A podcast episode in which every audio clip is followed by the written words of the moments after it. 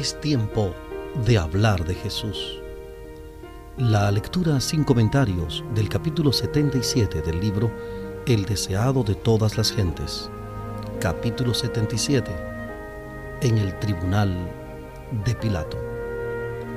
Omar Medina les acompaña. En el tribunal de Pilato, el gobernador romano, Cristo estaba atado como un preso en derredor de él estaba la guardia de soldados, y el tribunal se llenaba rápidamente de espectadores. Afuera, cerca de la entrada, estaban los jueces del Sanedrín, los sacerdotes, los príncipes, los ancianos y la turba. Después de condenar a Jesús, el concilio del Sanedrín se había dirigido a Pilato para que confirmase y ejecutase la sentencia.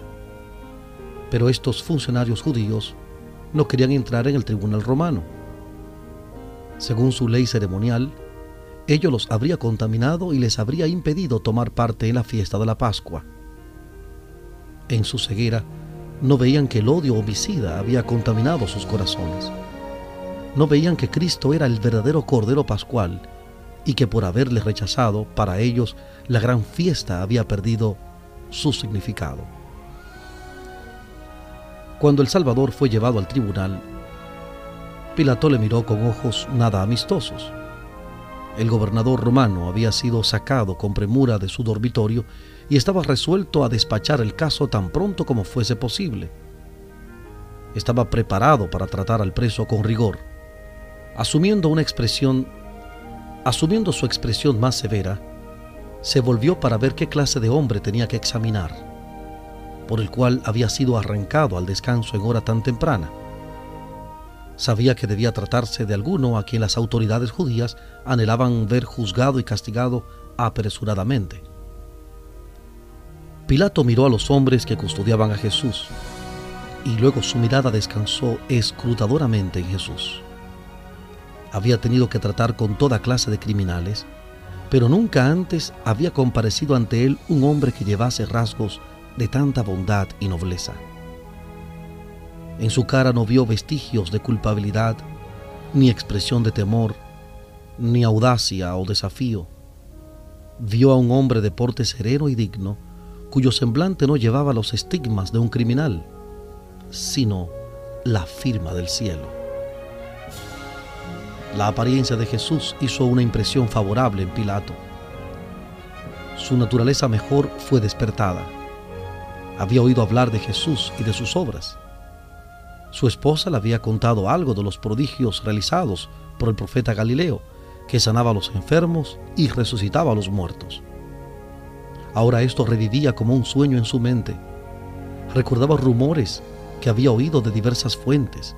Resolvió exigir a los judíos que presentasen sus acusaciones contra el preso. ¿Quién es este hombre? ¿Y por qué le habéis traído? dijo.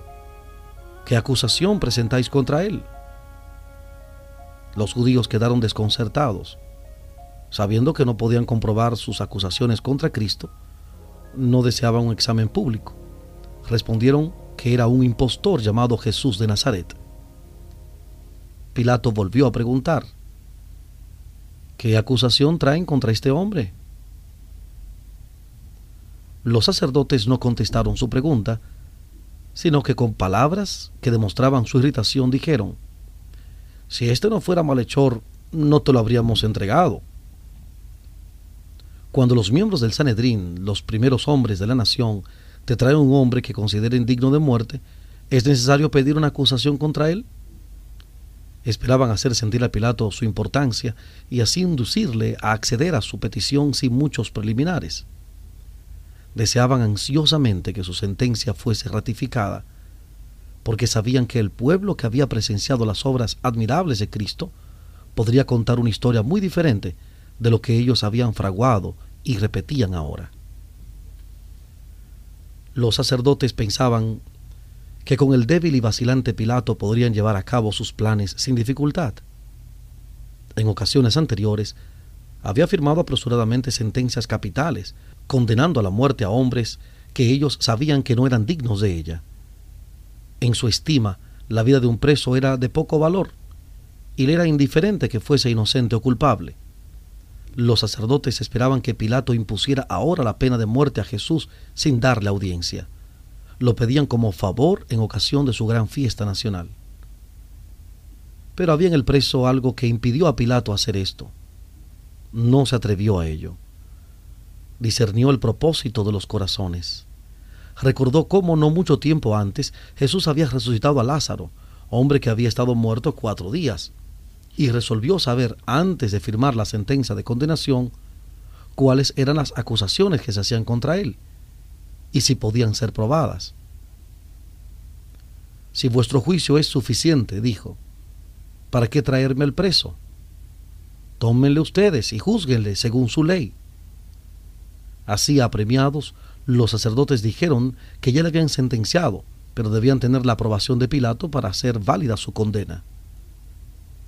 ¿Cuál es vuestra sentencia? preguntó Pilato. La muerte, contestaron. Pero no nos es lícito darla a nadie. Pidieron a Pilato que aceptase su palabra en cuanto a la culpabilidad de Cristo e hiciese cumplir su sentencia. Ellos estaban dispuestos a asumir la responsabilidad del resultado. Pilato no era un juez justo ni concienzudo, pero aunque débil en fuerza moral, se negó a conceder lo pedido. No quiso condenar a Jesús hasta que se hubiese sostenido una acusación contra él.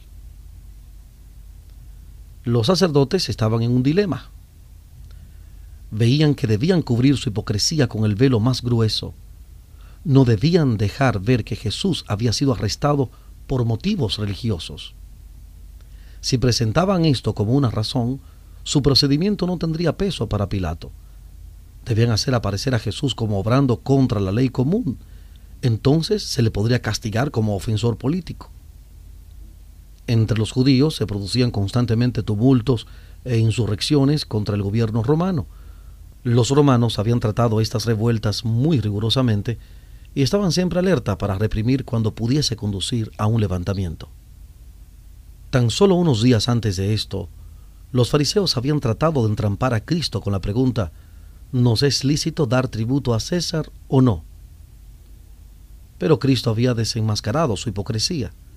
Los romanos que estaban presentes habían visto el completo fracaso de los maquinadores y su desconcierto al oír su respuesta, den a César lo que es de César.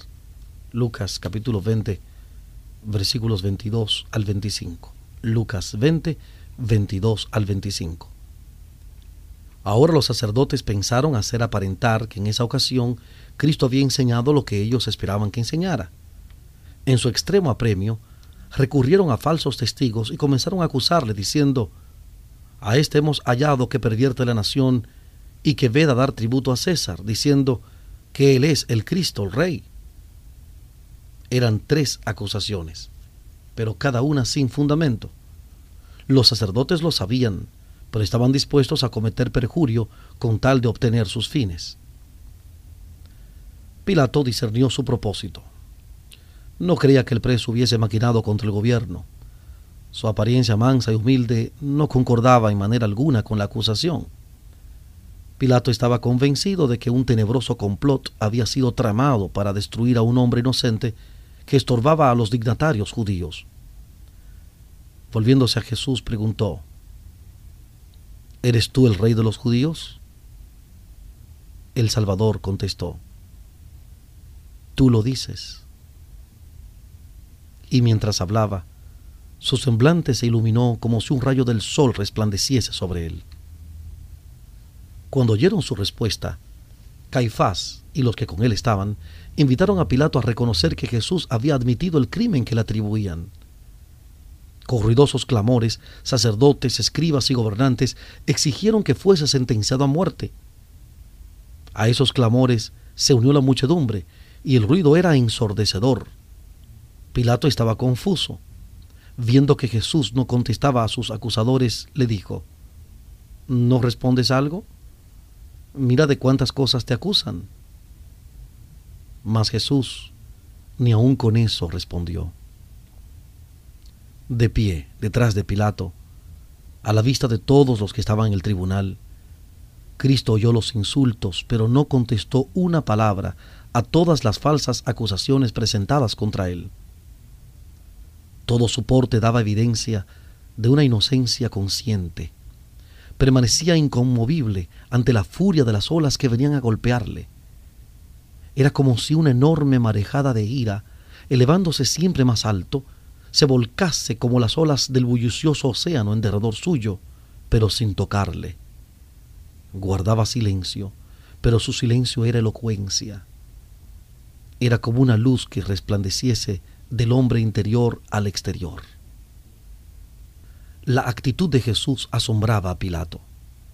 Se preguntaba, ¿es indiferente este hombre a lo que está sucediendo porque no se interesa en salvar su vida?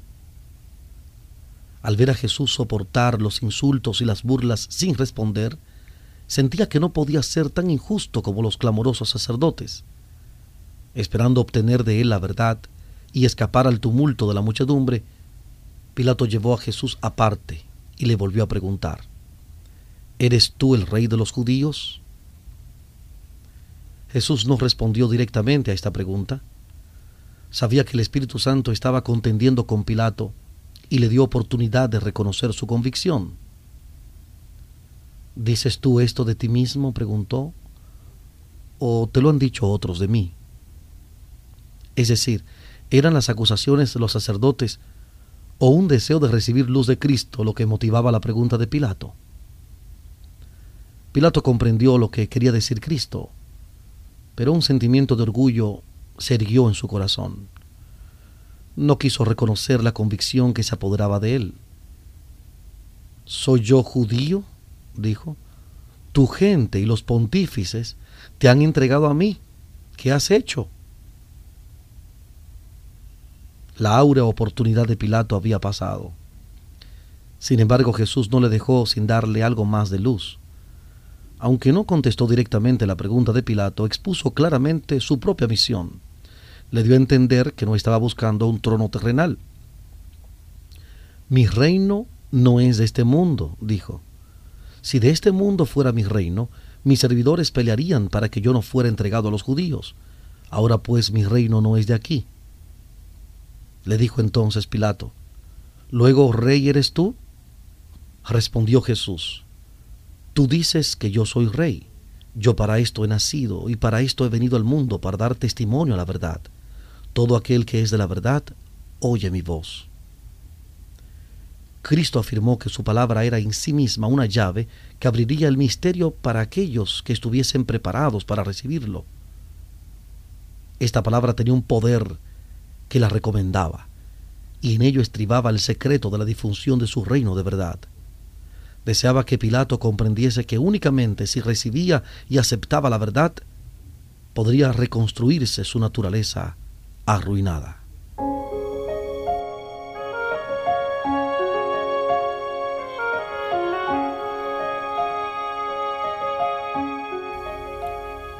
Estamos presentando la lectura sin comentarios del capítulo 77 del libro El deseado de todas las gentes, capítulo 77, en el tribunal de Pilato, en Hablemos de Jesús.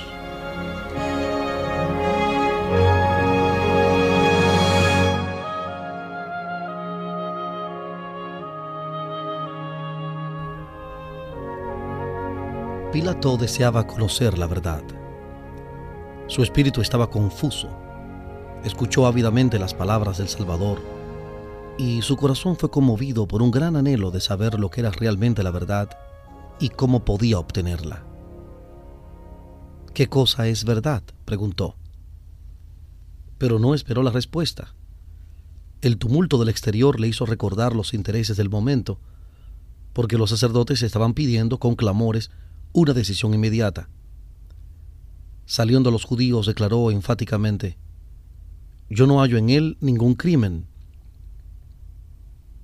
Estas palabras de un juez pagano eran una mordaz reprensión a la perfidia y la falsedad de los dirigentes de Israel que acusaban al Salvador. Al oír a Pilato decir esto, los sacerdotes y ancianos se sintieron chasqueados y se airaron sin mesura. durante largo tiempo habían maquinado y aguardado esta oportunidad. Al vislumbrar la perspectiva de que Jesús fuese liberado, parecían dispuestos a despedazarlo. Denunciaron en alta voz a Pilato y le amenazaron con la censura del gobierno romano. Le acusaron de negarse a condenar a Jesús, quien, afirmaban ellos, se había levantado contra César. Se oyeron entonces voces airadas, las cuales declaraban que la influencia sediciosa de Jesús era bien conocida en todo el país. Los sacerdotes dijeron, alborota al pueblo, enseñando por toda Judea, comenzando desde Galilea hasta aquí. En ese momento Pilato no tenía la menor idea de condenar a Jesús. Sabía que los judíos le habían acusado por odio y prejuicio. Sabía cuál era su deber. La justicia exigía que Cristo fuese libertado inmediatamente. Pero Pilato temió la mala voluntad del pueblo. Si se negaba a entregar a Jesús en sus manos, se produciría un tumulto y temía afrontarlo. Cuando oyó que Cristo era de Galilea, decidió enviarlo al gobernador de esa provincia, Herodes, que estaba entonces en Jerusalén. Haciendo esto, Pilato pensó traspasar a Herodes la responsabilidad del juicio. También pensó que era una buena oportunidad de acabar con una antigua rencilla entre ellos. Y así resultó. Los dos magistrados se hicieron amigos con motivo del juicio del Salvador. Pilato volvió a confiar a Jesús a los soldados y entre burlas e insultos de la muchedumbre fue llevado apresuradamente al tribunal de Herodes. Y Herodes, viendo a Jesús, holgóse mucho. Nunca se había encontrado antes con el Salvador, pero hacía mucho que deseaba verle, porque había oído de él muchas cosas y tenía esperanza que le vería hacer alguna señal. Este Herodes era aquel cuyas manos se había manchado con la sangre de Juan el Bautista. Cuando Herodes oyó hablar por primera vez de Jesús, quedó aterrado y dijo, Este es Juan, el que yo degollé. Él ha resucitado de los muertos. Por eso virtudes obran en él.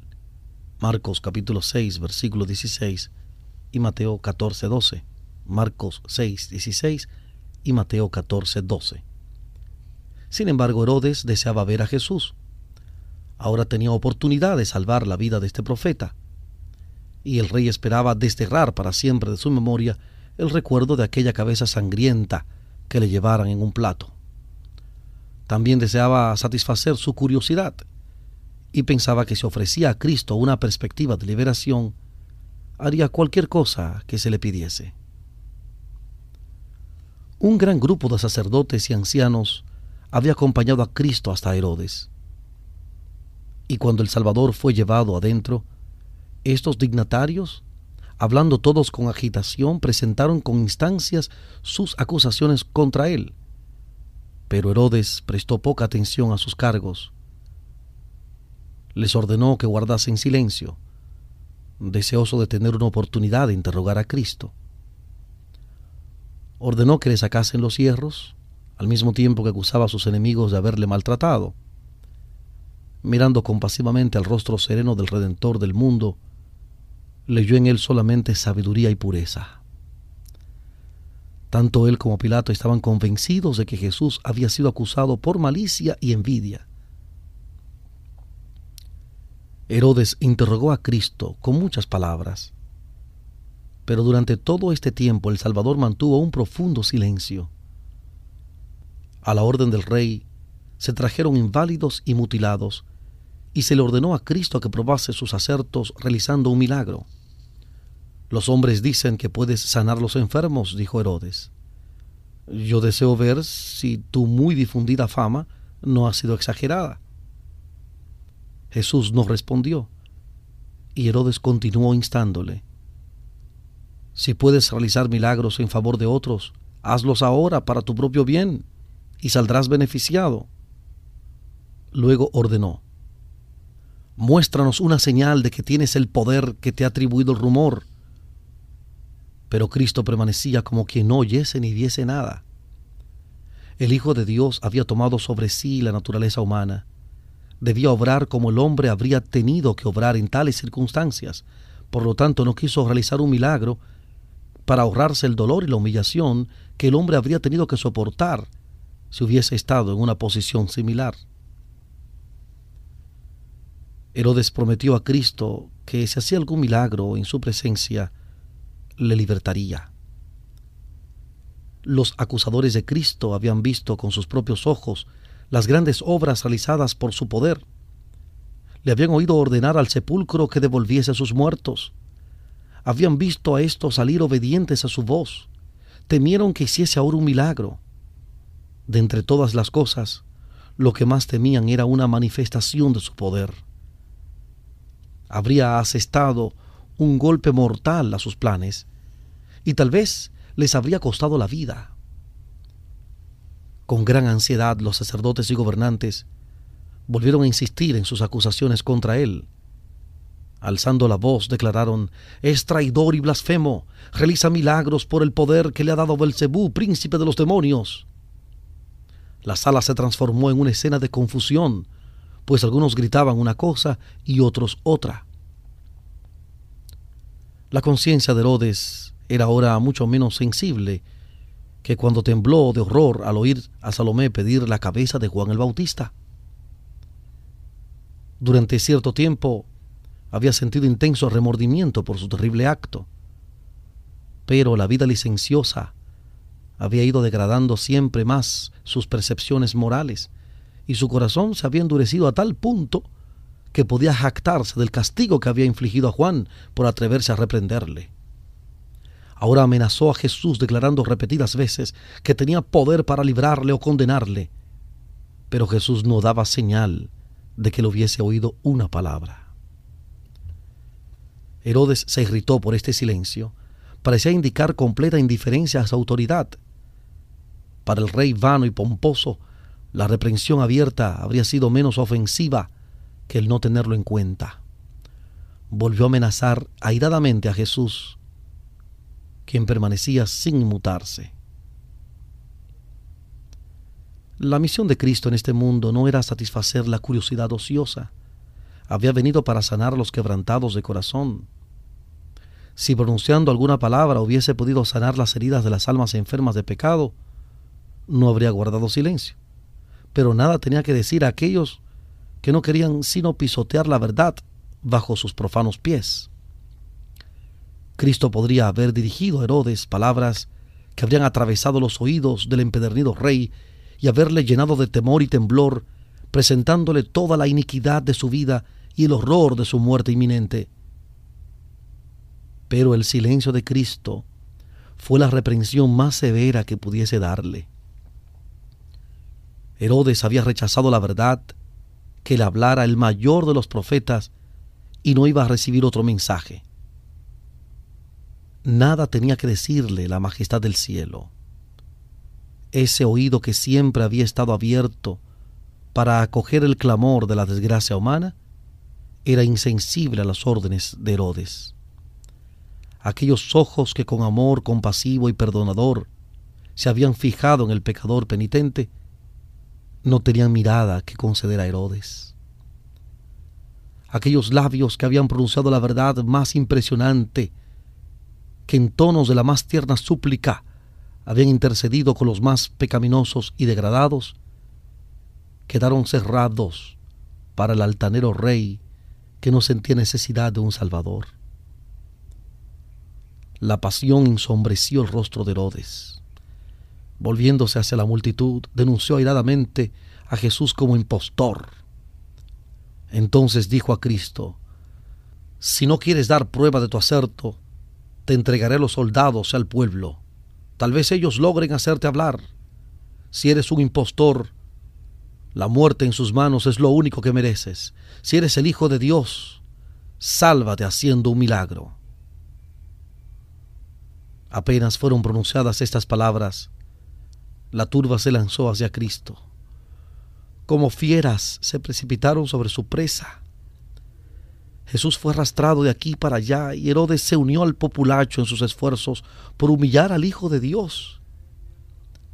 Si los soldados romanos no hubiesen intervenido y rechazado a la turba enfurecida, el Salvador habría sido despedazado. Mas Herodes con su corte le menospreció y escarneció, vistiéndole de una ropa rica. Los soldados romanos participaron de esos ultrajes. Todo lo que estos perversos y corrompidos soldados, ayudados por Herodes y los dignatarios judíos, podrían instigar, fue acumulado sobre el Salvador. Sin embargo, su divina paciencia no desfalleció.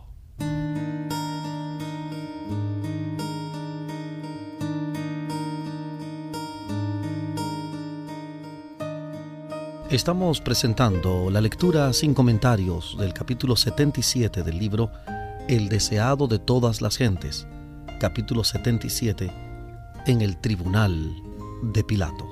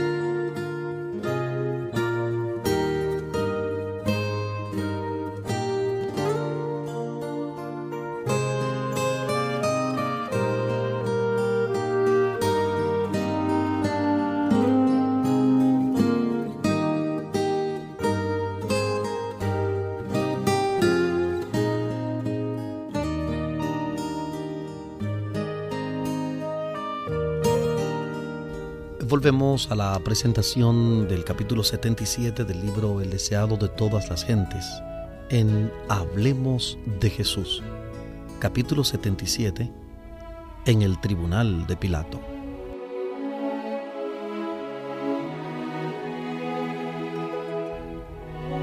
Los perseguidores de Cristo habían procurado medir su carácter por el propio. Le habían representado tan vil como ellos mismos pero detrás de todas las apariencias del momento se insinuó otra escena, una escena que ellos contemplarán un día en toda su gloria. Hubo algunos que temblaron en presencia de Cristo, mientras la ruda muchedumbre se inclinaba irrisoriamente delante de él. Algunos de los que se adelantaban con este propósito retrocedieron mudos de temor. Herodes se sintió convencido los últimos rayos de la luz misericordiosa resplandecían sobre su corazón endurecido por el pecado. Comprendió que éste no era un hombre común, porque la divinidad había fulgurado a través de la humanidad. En el mismo momento en que Cristo estaba rodeado de burladores, adúlteros y homicidas, Herodes sintió que estaba contemplando a un Dios sobre su trono.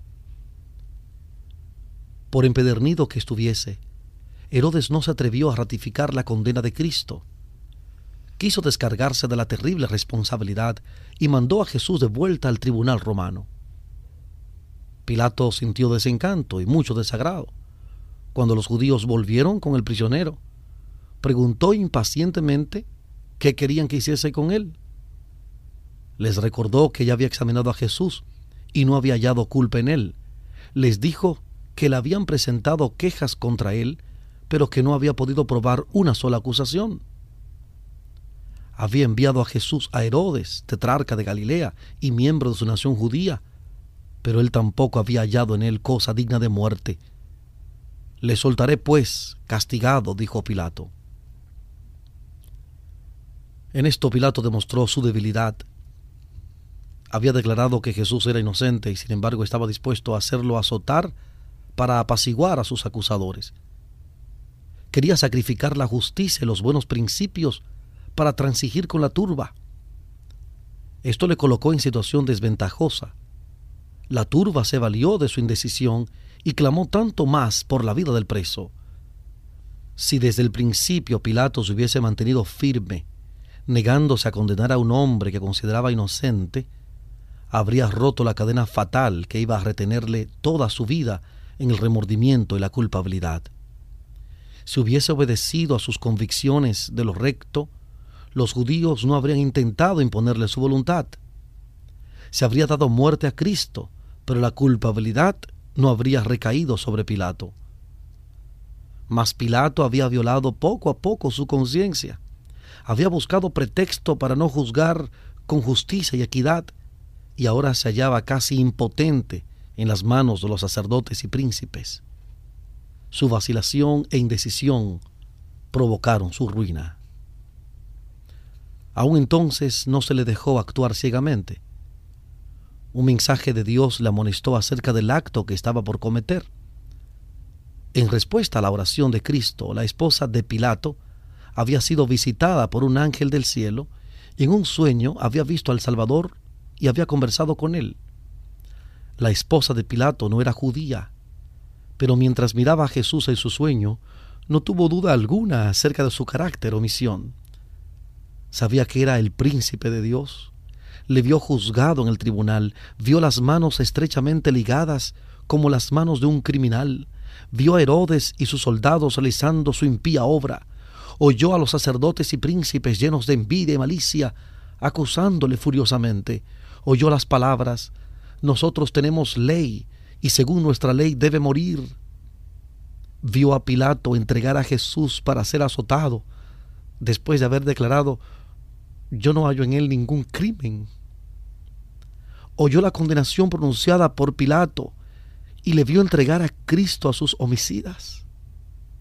Vio la cruz levantada en el Calvario, vio la tierra envuelta en tinieblas y oyó el misterioso clamor, consumado es. Pero otra escena aún se ofreció a su mirada. Vio a Cristo sentado sobre la gran nube blanca, mientras toda la tierra oscilaba en el espacio y sus homicidas huían de la presencia de su gloria. Como un grito de horror se despertó y enseguida escribió a Pilato unas palabras de advertencia. Mientras Pilato vacilaba en cuanto a lo que debía hacer,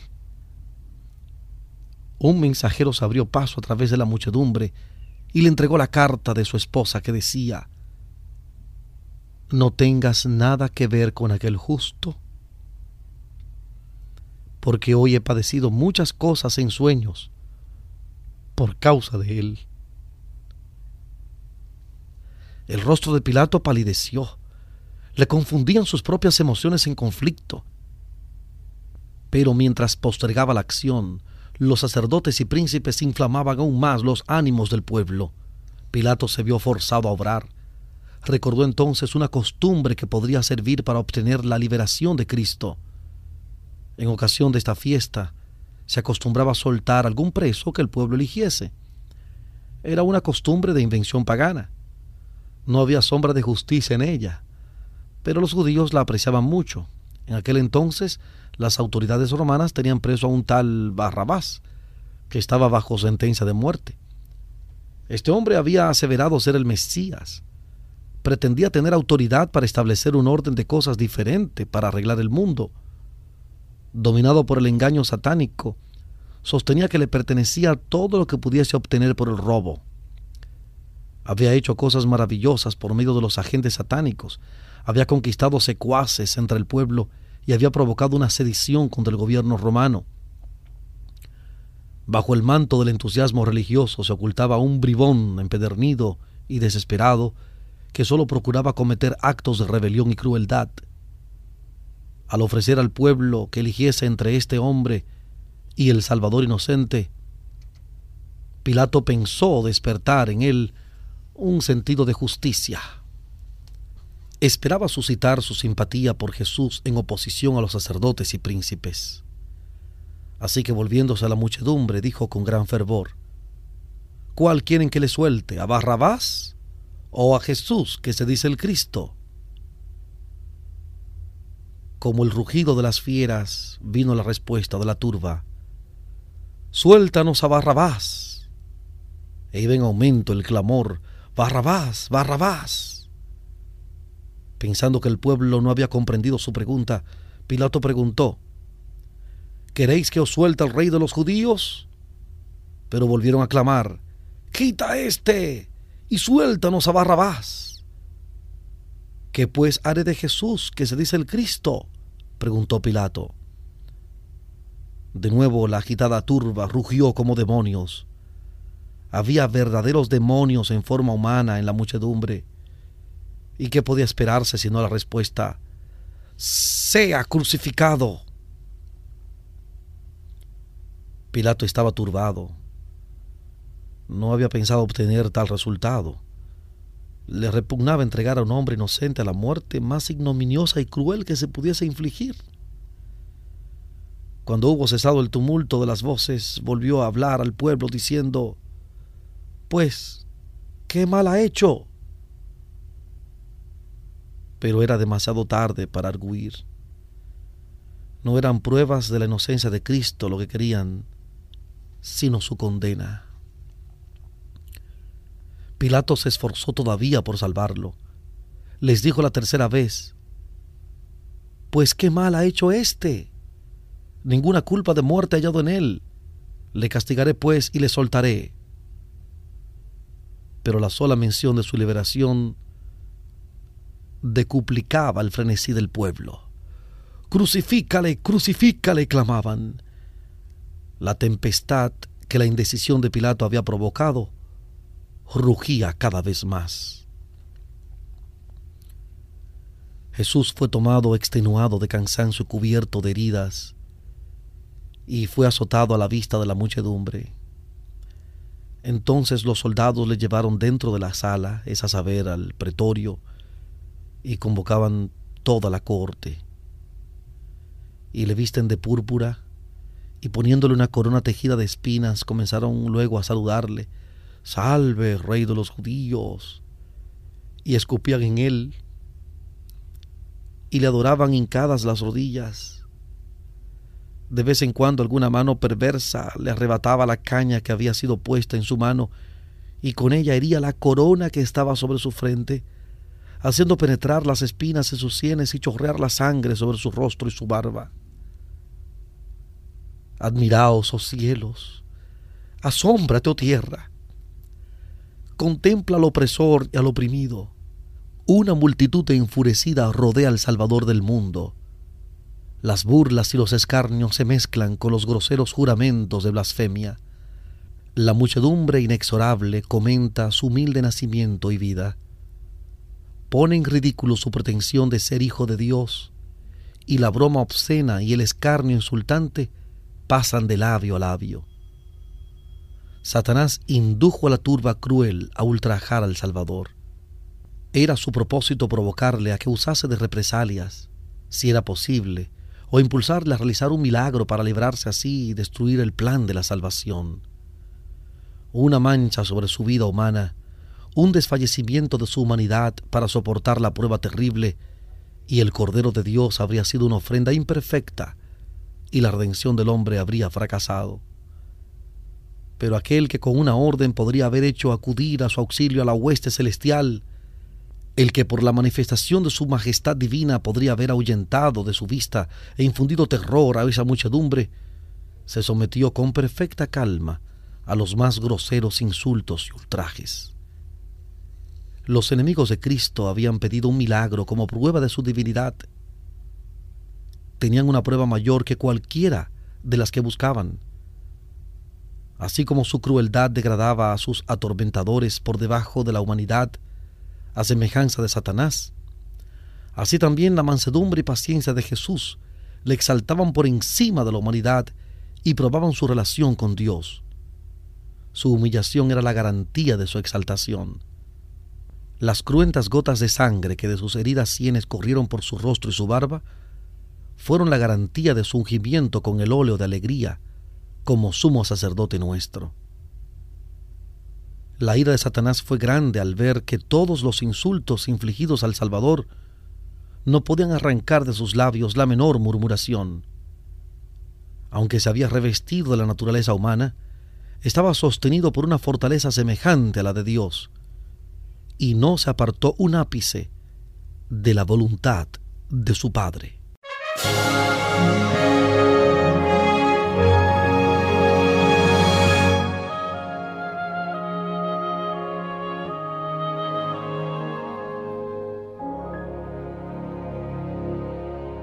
Cuando Pilato entregó a Jesús para que fuese azotado y burlado, pensó excitar la compasión de la muchedumbre. Esperaba que ella decidiera que este castigo bastaba. Pensó que aún la malicia de los sacerdotes estaría ahora satisfecha. Pero con aguda percepción los judíos vieron la debilidad que significaba el castigar hacia un hombre que había sido declarado inocente. Sabían que Pilato estaba procurando salvar la vida del preso, y ellos estaban resueltos a que Jesús no fuese libertado. Para agradarnos y satisfacernos, Pilato le ha azotado, pensaron, y si insistimos en obtener una decisión, conseguiremos seguramente nuestro fin. Pilato mandó entonces que se trajese a Barrabás al tribunal. Presentó luego los dos presos, uno al lado del otro, y señalando al Salvador dijo con voz de solemne súplica, He aquí el hombre. Os le traigo fuera para que entendáis que ningún crimen hallo en él. Allí estaba el Hijo de Dios, llevando el manto de burla y la corona de espinas. Desnudo hasta la cintura, su espalda revelaba los largos y crueles azotes, de los cuales la sangre fluía copiosamente. Su rostro manchado de sangre llevaba las marcas del agotamiento y el dolor. Pero nunca había parecido más hermoso que en ese momento. El semblante del Salvador no estaba desfigurado delante de sus enemigos. Cada rasgo expresaba bondad y resignación y la más tierna compasión por sus crueles verdugos. Su porte no expresaba debilidad cobarde, sino la fuerza y dignidad de la longanimidad. En sorprendente contraste se destacaba el preso que estaba a su lado.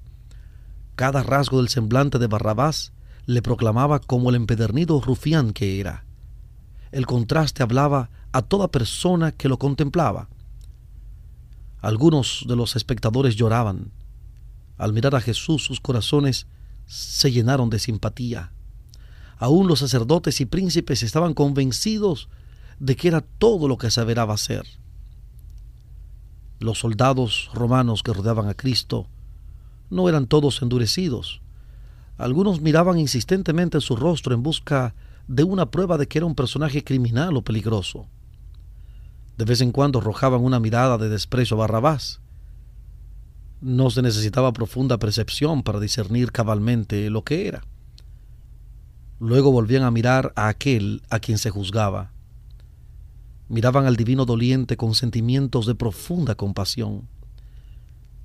La callada sumisión de Cristo grabó en su mente esa escena, que nunca se iba a borrar de ella hasta que le reconocieran como Cristo, o rechazándole, decidieran su propio destino. La paciencia del Salvador, que no exhalaba una queja, llenó a Pilato de asombro. No dudaba de que la vista de este hombre en contraste con Barrabás habría de mover a simpatía a los judíos. Pero no comprendía el odio fanático que sentían los sacerdotes hacia aquel que como luz del mundo había hecho manifiestas sus tinieblas y error. Habían incitado a la turba a una furia loca y nuevamente los sacerdotes, los príncipes y el pueblo elevaron aquel terrible clamor, Crucifícale, crucifícale. Por fin, perdiendo toda paciencia con su crueldad irracional, Pilato exclamó desesperado, Tomadle vosotros y crucificadle, porque yo no hallo en él crimen. El gobernador romano, aunque familiarizado con escenas de crueldad, se sentía movido de simpatía hacia el preso doliente que, condenado y azotado, con la frente ensangrentada y la espalda lacerada, seguía teniendo el porte de un rey sobre su trono. Pero los sacerdotes declararon, Nosotros tenemos ley, y según nuestra ley debe morir, porque se hizo hijo de Dios. Pilato se sorprendió. No tenía idea correcta de Cristo y de su misión pero tenía una fe vaga en Dios y en los seres superiores a la humanidad. El pensamiento que una vez antes cruzara por su mente cobró ahora una forma más definida. Se preguntó si no sería un ser divino el que estaba delante de él, cubierto con el burlesco manto purpúreo y coronado de espinas. volvió al tribunal y dijo a Jesús, ¿De dónde eres tú? Pero Jesús no le respondió. El Salvador había hablado abiertamente a Pilato, explicándole su misión como testigo de la verdad. Pilato había despreciado la luz. Había abusado del alto cargo de juez, renunciando a sus principios de autoridad bajo las exigencias de la turba. Jesús no tenía ya más luz para él. Vejado por su silencio, Pilato dijo altaneramente, ¿A mí no me hablas? ¿No sabes que tengo potestad para crucificarte y que tengo potestad para soltarte? Jesús respondió, Ninguna potestad tendrías contra mí si no te fuese dada de arriba. Por tanto, el que a ti me ha entregado, mayor pecado tiene. Así el Salvador compasivo, en medio de sus intensos sufrimientos y pesar, disculpó en cuanto le fue posible el acto del gobernador romano que le entregaba para ser crucificado. Qué escena digna de ser transmitida al mundo para todos los tiempos. Cuánta luz derrama sobre el carácter de aquel que es el juez de toda la tierra. El que a ti me ha entregado, dijo Jesús, mayor pecado tiene. Con estas palabras, Cristo indicaba a Caifás, quien como sumo sacerdote representaba a la nación judía. Ellos conocían los principios que regían las autoridades romanas. Habían tenido luz en las profecías que testificaban de Cristo y en sus propias enseñanzas y milagros. Los jueces judíos habían recibido pruebas inequívocas de la divinidad de aquel a quien condenaban a muerte y según la luz que habían recibido serían juzgados. La mayor culpabilidad y la responsabilidad más pesada incumbían a aquellos que estaban en los lugares más encumbrados de la nación, los depositarios de aquellos sagrados cometidos vilmente traicionados. Pilato, Herodes y los soldados romanos eran comparativamente ignorantes acerca de Jesús. Insultándole, trataban de agradar a los sacerdotes y príncipes. No tenían la luz que la nación judía había recibido en tanta abundancia. Si la luz hubiese sido dada a los soldados, no habrían tratado a Cristo tan cruelmente como lo hicieron. Pilato volvió a proponer la liberación del Salvador, mas los judíos daban voces diciendo, si a éste sueltas, no eres amigo de César. Así pretendían estos hipócritas ser celosos por la autoridad de César. De entre todos los que se oponían al gobierno romano, los judíos eran los más encarnizados. Cuando no había peligro en ello, eran los más tiránicos en imponer sus propias exigencias nacionales y religiosas. Pero cuando deseaban realizar algún propósito cruel, exaltaban el poder de César. A fin de lograr la destrucción de Cristo, profesaban ser leales al gobierno extranjero que odiaban. Cualquiera que se hace rey, continuaron, a César contradice. Esto tocaba a Pilato en un punto débil era sospechoso para el gobierno romano y sabía que un informe tal le arruinaría. Sabía que si estorbaba a los judíos, volverían su ira contra él. Nada descuidarían para lograr su venganza. Tenían delante de sí un ejemplo de la persistencia con que buscaban la vida de uno a quien odiaban sin razón. Pilato tomó entonces su lugar en el sitial del tribunal y volvió a presentar a Jesús al pueblo diciendo, He aquí vuestro rey. Volvió a oírse el furioso clamor, Quita, quita, crucifícale. Con voz que fue oída lejos y cerca, Pilato preguntó, ¿A vuestro rey he de crucificar? Pero labios profanos y blasfemos pronunciaron las palabras, No tenemos rey sino a César. Al escoger así a un gobernante pagano, la nación judía se retiraba de la teocracia. Rechazaba a Dios como su rey. De ahí en adelante no tendrían libertador. No tendría otro rey sino a César. A esto habían conducido al pueblo los sacerdotes y maestros. Eran responsables de eso y de los temibles resultados que siguieron. El pecado de una nación y su ruina se debieron a sus dirigentes religiosos. Y viendo Pilato que nada adelantaba, antes hacía más alboroto, tomando agua se lavó las manos delante del pueblo, diciendo, Inocente soy de la sangre de este justo. Veréislo vosotros. Con temor y condenándose a sí mismo, Pilato miró al Salvador. En el vasto mar de rostros vueltos hacia arriba, el suyo era el único apacible. En derredor de su cabeza parecía resplandecer una suave luz. Pilato dijo en su corazón, es un Dios. Volviéndose a la multitud declaró, limpio estoy de su sangre, tomadle y crucificadle. Pero notad, sacerdotes y príncipes, que yo lo declaro justo, y aquel a quien él llama su Padre os juzga a vosotros y no a mí por la obra de este día. Luego dijo a Jesús, perdóname por este acto, no puedo salvarte. Y cuando le hubo hecho azotar otra vez, le entregó para ser crucificado. Pilato anhelaba librar a Jesús, pero vio que no podía hacerlo y conservar su puesto y sus honores. Antes que perder su poder mundanal, prefirió sacrificar una vida inocente. ¿Cuántos, para escapar a la pérdida o al sufrimiento, sacrifican igualmente los buenos principios? La conciencia y el deber señalan un camino y el interés propio señala otro. La corriente arrastra fuertemente en la mala dirección y el que transige con el mal es precipitado a las densas tinieblas de culpabilidad. Pilato cedió a las exigencias de la turba. Antes que arriesgarse a perder su puesto, entregó a Jesús para que fuese crucificado. Pero a pesar de sus precauciones, aquello mismo que temía le aconteció después.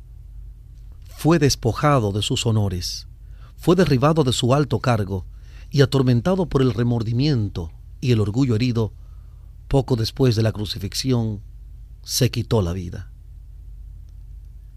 Asimismo, todos los que transigen con el pecado no tendrían sino pesar y ruina. Hay camino que al hombre le parece derecho, pero su fin es camino de muerte. Proverbios 14:12. Proverbios 14:12. Cuando Pilato se declaró inocente de la sangre de Cristo, Caifás contestó desafiante, Su sangre sea sobre nosotros y sobre nuestros hijos. Estas terribles palabras fueron repetidas por los sacerdotes y gobernantes y luego por la muchedumbre en un inhumano rugir de voces. Toda la multitud contestó y dijo, Su sangre sea sobre nosotros y sobre nuestros hijos. El pueblo de Israel había hecho su elección.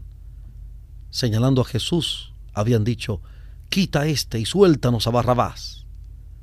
Barrabás, el ladrón y homicida, era representante de Satanás. Cristo era el representante de Dios. Cristo había sido rechazado. Barrabás había sido elegido iban a tener a Barrabás. Al hacer su elección aceptaban al que desde el principio es mentiroso y homicida. Satanás era su dirigente. Como nación iban a cumplir sus dictados, iban a hacer sus obras, tendrían que soportar su gobierno. El pueblo que eligió a Barrabás en lugar de Cristo iba a sentir la crueldad de Barrabás mientras durase el tiempo mirando al herido Cordero de Dios, los judíos habían clamado, su sangre sea sobre nosotros y sobre nuestros hijos. Este espantoso clamor ascendió al trono de Dios. Esa sentencia que pronunciaron sobre sí mismos fue escrita en el cielo. Esa oración fue oída. La sangre del Hijo de Dios fue como una maldición perpetua sobre sus hijos y los hijos de sus hijos. Esto se cumplió en forma espantosa en la destrucción de Jerusalén y durante 18 siglos en la condición de la nación judía, que fue como un sarmiento cortado de la vid, una rama muerta y estéril destinada a ser juntada y quemada. De país a país a través del mundo, de siglo a siglo, muertos, muertos en delitos y pecados. Terriblemente se habrá de cumplir esta oración en el gran día del juicio. Cuando Cristo vuelva a la tierra, los hombres no le verán como preso rodeado por una turba, le verán como el Rey del cielo. Cristo volverá en su gloria, en la gloria de su Padre y en la gloria de los santos ángeles, miríadas y miríadas y miles de miles de ángeles, hermosos y triunfantes hijos de Dios, que poseen una belleza y gloria superiores a todo lo que conocemos, le escoltarán en su regreso. Entonces se sentará sobre el trono de su gloria y delante de él se congregarán todas las naciones. Entonces todo ojo le verá y también los que le traspasaron. En lugar de una corona de espinas llevará una corona de gloria, una corona dentro de otra corona. En lugar de aquel viejo manto de grana llevará un vestido del blanco más puro, tanto que ningún lavador en la tierra los pueda hacer tan blancos. Marcos capítulo 9, versículo 3. Marcos 9:3. Y en su vestidura y en su muslo estará escrito un nombre, Rey de Reyes y Señor de Señores. Apocalipsis 19:16. Apocalipsis 19:16. Los que le escarnecieron e hirieron estarán allí. Los sacerdotes y príncipes contemplarán de nuevo la escena del pretorio cada circunstancia se les presentará como escrita en letras de fuego. Entonces, los que pidieron su sangre sea sobre nosotros y sobre nuestros hijos, recibirán la respuesta a su oración. Entonces el mundo entero conocerá y entenderá. Los pobres, débiles y finitos seres humanos comprenderán contra quién y contra qué estuvieron guerreando. Con terrible agonía y horror, clamarán a las montañas y a las rocas, como dice en Apocalipsis 6, 16 y 17. Apocalipsis 6, 16 y 17. Caigan sobre nosotros y escóndannos de la cara de aquel que está sentado sobre el trono y de la ira del Cordero, porque el gran día de su ira es venido, y quién podrá estar firme.